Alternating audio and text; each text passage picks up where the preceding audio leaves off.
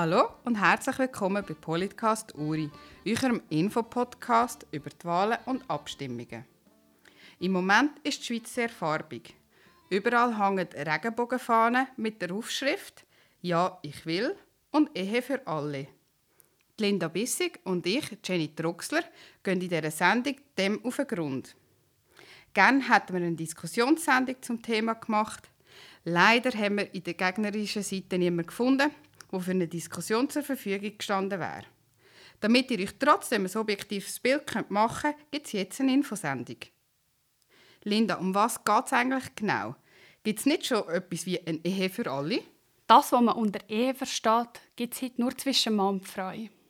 Für alle anderen Formen von Partnerschaft, also zum Beispiel zwischen zwei Männern und zwei Frauen, gibt es die Möglichkeit, sich einzutragen.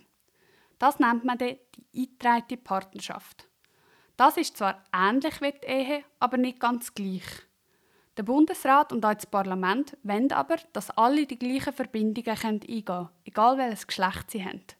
Gegen das ist ein Referendum ergriffen worden. Was wette der Bund genau? Das Ziel ist es jetzt, dass jeder, der heiraten will, das auch kann und so die gleichen Rechte bekommt. Ja, was sind denn das für Rechte? Was kann man eigentlich bei einer Ehe denn alles? Zum einen geht es um die Familienplanung. Sei es Adoptieren oder auch die Samenspende sind für alle möglich. Außerdem ist es bis jetzt so, dass es in eingetragenen Partnerschaften keine Möglichkeit für eine erleichterte Einbürgerung gibt. Halt, stopp. Also, was ist denn das mit dieser Samenspende? Kann man da ein Kind aus dem Katalog bestellen?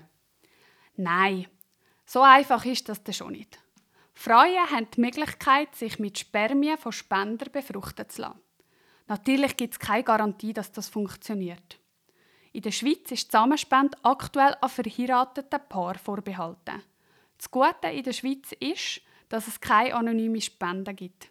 Der Spender kann vom Kind später ausfindig gemacht werden, wenn es das erfahren will. Heute greifen viele gleichgeschlechtliche Paare auf Samenspenden im Ausland zurück, die dazu führen, dass das Kind teilweise nicht ausfindig machen kann, wer der biologische Vater ist. Die Ehe für alle wird gemäß Befürworterinnen und Befürworter da das Recht vom Kind besser schützen, da die Paare nicht mehr ins Ausland oder auf anonyme Spenden zurückgreifen Und wie ist denn das mit der Adoption von Kind? Ich habe gemeint, die Stiefkindadoption ist vor ein paar Jahren angenommen worden. Stiefkindadoption bedeutet, dass ein Kind von einem Stiefelternteil adoptiert werden kann. Dazu ein Beispiel. Eine Frau und ein Mann haben zusammen ein Kind und die Mutter stirbt. Der Vater kommt jetzt mit einem Mann zusammen und sie lernt sich eintragen. Der Mann vom Vater hätte die Möglichkeit, das Kind unter Auflagen zu adoptieren. Die Art der Partnerschaft kommt hier aber nicht darauf ab.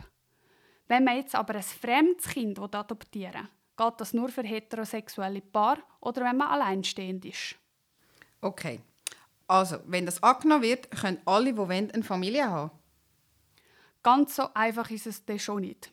Aber im Grundsatz und auch vom Gesetz her würden dann die gleichen Möglichkeiten bestehen.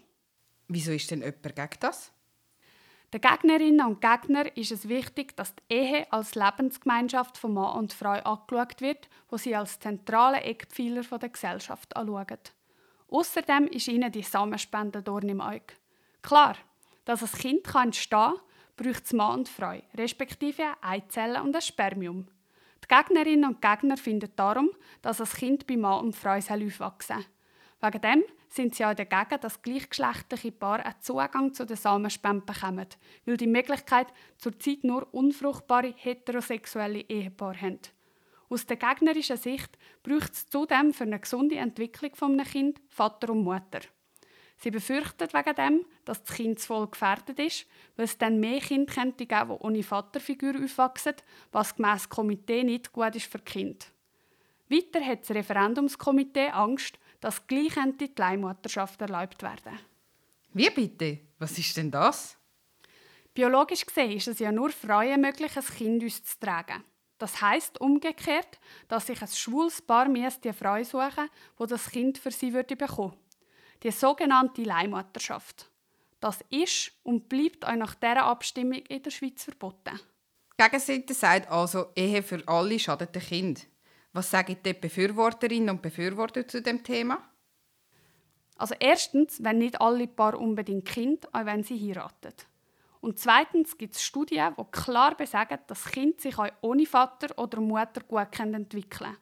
Gemäss diesen Studien spielt die Familienform keine Rolle, sondern die Zuwendung und die Fürsorge, was das Kind bekommt. Dann gibt es ja noch die Regenbogenfamilie. Was ist denn das schon wieder genau? Genau, das sind Familien mit Eltern, die sich mindestens ein Elternteil als lesbisch, schwul oder trans bezeichnet. Die Stadt Zürich geht davon aus, dass schon rund 30'000 Kinder in solchen Regenbogenfamilien leben. Es gibt also heute schon ganz viele Kinder, die so aufwachsen. Kann man in anderen Ländern schon so heiraten? Oder ist die Schweiz da total am Übertreiben? Ja, in ganz vielen, vor allem westlich-europäischen Ländern, gibt es schon eine Ehe für alle. Zum Beispiel in Frankreich, in Spanien, in Österreich oder auch in Deutschland. In Italien zum Beispiel gibt es es aber auch noch nicht. Gleich sind wir aber auch so gesehen nicht die Ersten, die auf die Idee kommen. Also fassen wir noch einmal kurz zusammen. Schlussendlich geht es also darum, ob Leute heiraten egal welches Geschlecht sie oder ihr Gegenüber hat, oder ob es so in Ordnung ist, wie es jetzt ist. Ihr habt am 26. September die Wahl. Wir hoffen, dass wir euch die mit dieser Sendung ein bisschen einfacher machen können. Zu den anderen Abstimmungen, wie zum Beispiel zu der 99%-Initiative oder zum Stimmrechtsalter 16, haben wir übrigens auch Sendungen gemacht. Schaut doch einfach auf unserer Internetseite www.politcast-uri.ch oder auf Instagram nach. Gute Wahl und bis zum nächsten Mal bei Politcast Uri.